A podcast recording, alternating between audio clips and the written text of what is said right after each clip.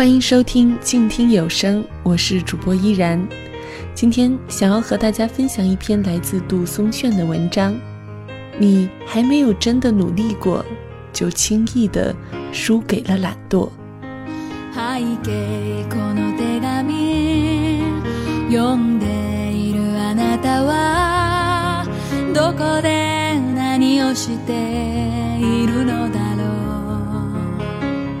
前不久，一个孩子在微信上发了一大堆截图给我，仔细一看，都是介绍北大清华的牛人们的。这个得了奥赛冠军，那个门门年级第一。那孩子很颓丧地说：“我觉得我再怎么努力也比不上他们呀。”突然对自己的未来好没有希望。于是我想到了知乎上的一个经典回答。以大多数人努力的程度，根本还没有到拼智商的地步。我的一个远房舅妈一直是亲戚中的著名人物。由于时代的原因，她读到初中毕业就没有继续念书了。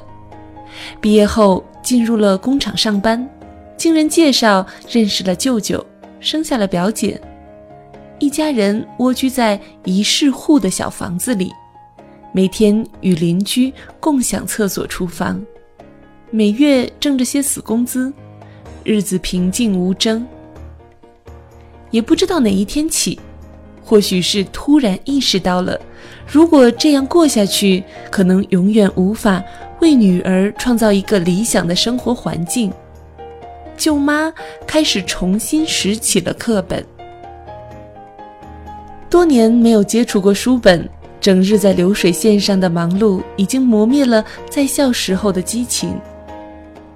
每次拿到课本的时候，发现很是晦涩难懂。后来听表姐说起，当时年幼的她的记忆里，舅妈的形象便是一个日夜苦读的身影，手边永远放着一本本的参考书和英语字典。看不懂的单词和要点就查，然后记在小本子上反复琢磨。就这样学习了好几年，舅妈考取了夜大，并在读夜大的期间发现了精算行业的稀缺，便自学了精算知识，考上了精算师。在那个精算师十分稀缺的年代。他的证书变得炙手可热，帮助舅妈找到了一份非常优厚的工作。舅妈从工厂辞职后，鼓励舅舅也考上了夜大的文凭。如今，他们早已经告别了一居室的生活，跨入了中产阶级。而一些当年的工友还生活在这些破旧的老宅里。老同事见面的时候，总有人说舅妈运气好，找到了好工作。但是我却知道，所有的好运背后，都是无数的努力。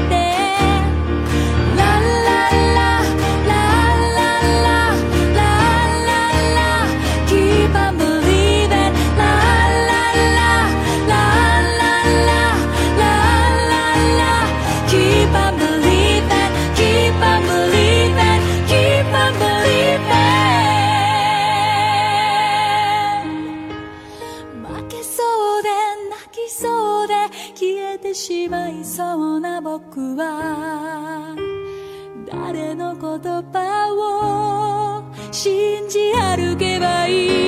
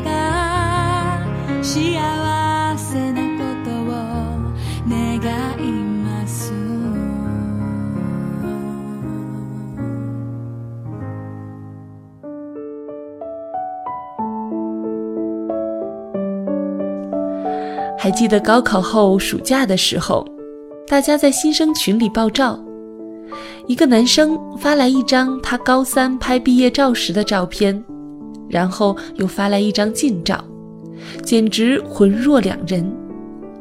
高中时候一百八十斤，眼睛被挤得只剩下一条缝，肥大的运动校服被撑得满满当当，顶着一头乱草似的头发。而近照上的他，虽然脸上还是有点肉，但身形已经十分匀称，不复浑身是肉、松松垮垮的模样。群里的妹子纷纷问他如何做到的，他说暑假吃的很少，然后每天拼命去健身房锻炼，才达到了这个效果。大一的时候，我认识了 D 哥，当时他还是一个浑圆的胖子。在大学四年里，我看着地哥越变越圆，一动就可以看到赘肉在颤抖。地哥比我大一届，毕业时找工作并不顺利，许是形象的原因，一直没有找到理想的工作。考公务员时又以几分之差失之交臂，于是地哥非常黯然地回到了家乡，准备起了去英国读研的事情。之后我们很久没有联系，在一次聊天的时候，的哥已经从那个浑圆的胖子怒减几十斤，成了一个结实的肌肉男。后来看到了的哥写的日记，在大学毕业后是他非常难熬的一段时光，工作不顺利，体重又达到了人生的峰值，在万般无奈下才准备起了留学。按照的哥的话说。认识的自己已经低过了底线。出于想要改变的心态，的哥决定开始减肥。这个过程是非常辛苦的。从一开始他在跑步机上跑了十几分钟就累得气喘吁吁，到慢慢的可以坚持一个多小时。过了中午以后，他不管多饿。都不会再吃一口，真正做到了过午不食。我的某个朋友喊着要减肥已经许久，每天还是吃饱了饭，躺在沙发上一边玩手机一边吃零食。当你好心提醒他去运动的时候，他又会找出种种的借口。过不了几天，站在秤上惨叫的还是他。当然了，如果新年愿望上写“我要瘦”也算是减肥的一种的话，那么这个朋友也不是没有减肥过的。其实，在我身边，经常听到无数人嚷嚷着要减肥，但成功者总是尔尔，失败者总会说减肥太难了。而问起那些减肥成功的人的秘籍，无外乎是少吃多运动。只有懒惰的人才会编出“不吃饱哪有力气减肥”，不是不减肥，而是敌人太强大的段子。而真正去做的人，好身材就说明一切了。你叫了那么多句“你要瘦”，却从不舍得去少吃任何一口。Remember the days we sat out together with faith. Remember the time so fine when we thought that nothing could stand in our way. That things weren't the same. The life that we knew had to change. We struggled through the darkest storms we thought we couldn't tame. Together we tried. 接下来再来聊聊爱情的故事。 之前曾经在微博上发过一个关于异地恋的真实故事。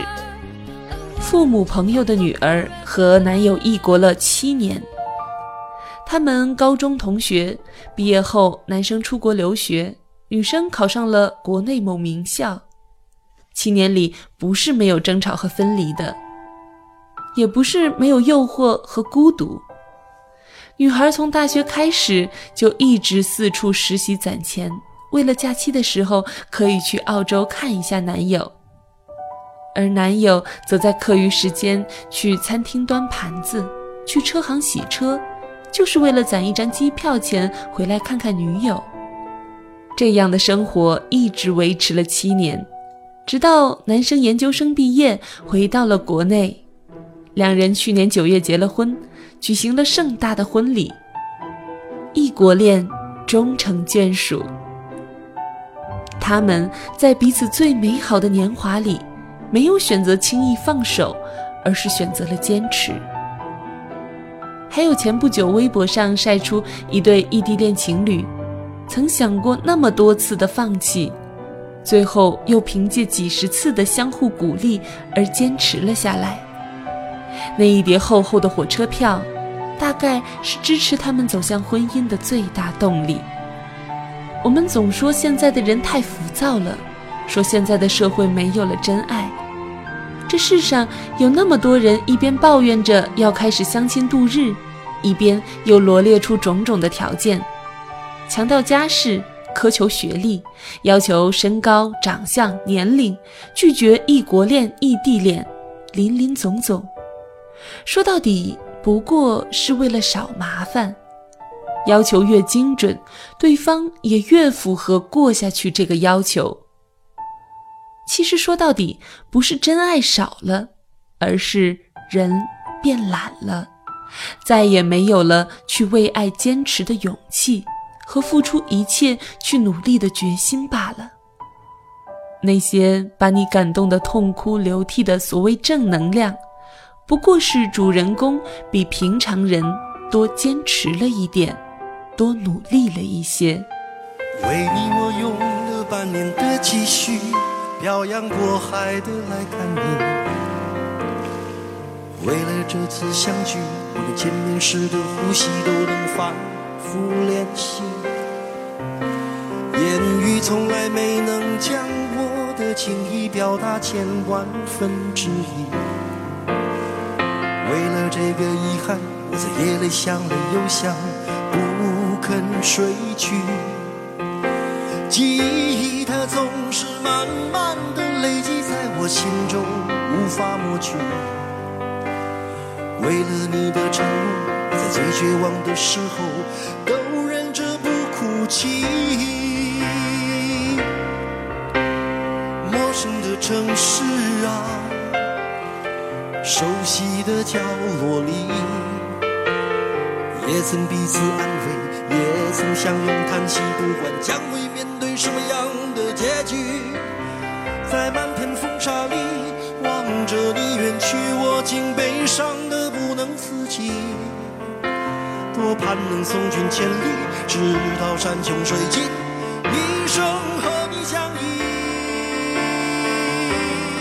见过很多人，总喜欢给自己定一个巨大无比的目标。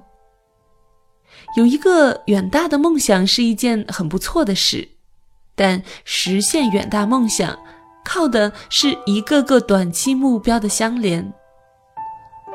可是他们在定目标的时候就暗藏了懦弱的退路，脑海里怀着“既然目标那么难，那么做不到也没有人怪我的吧”这样的想法，然后拖拖沓沓，喊着苦，喊着累。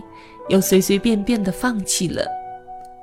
你问起他们的时候，他们会找出无数冠冕堂皇的借口，却始终无力承认自己的懒惰。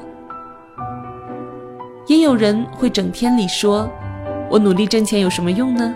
再努力也比不上含着金汤匙出生的富二代。我为什么要努力读书呢？那些高智商的人随随便便就能把题目都解开了呀。”怀着这些说辞的人。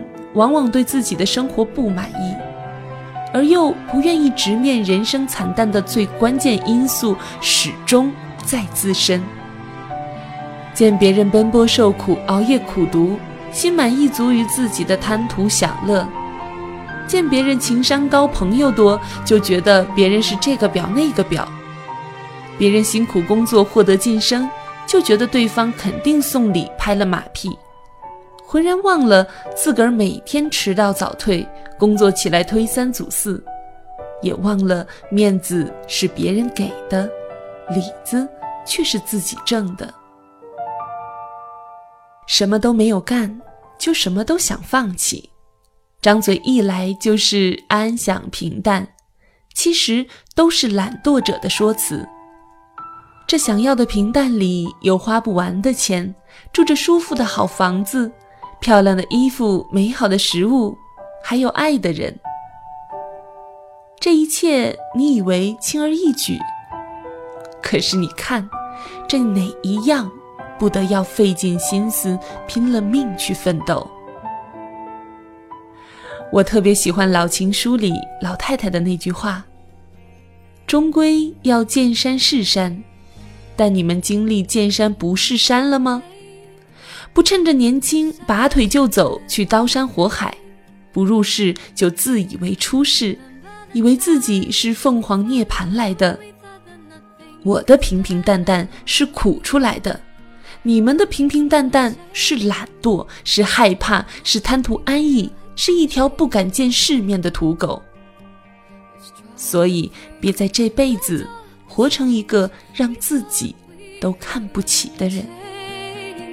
Together we tried, As we stood side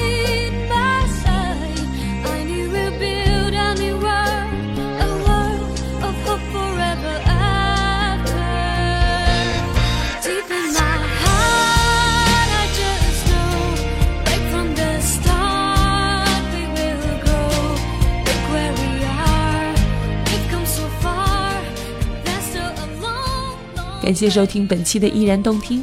今天和大家分享的文章来自杜杜杜大爷。你还没有真正努力过，就轻易的输给了懒惰。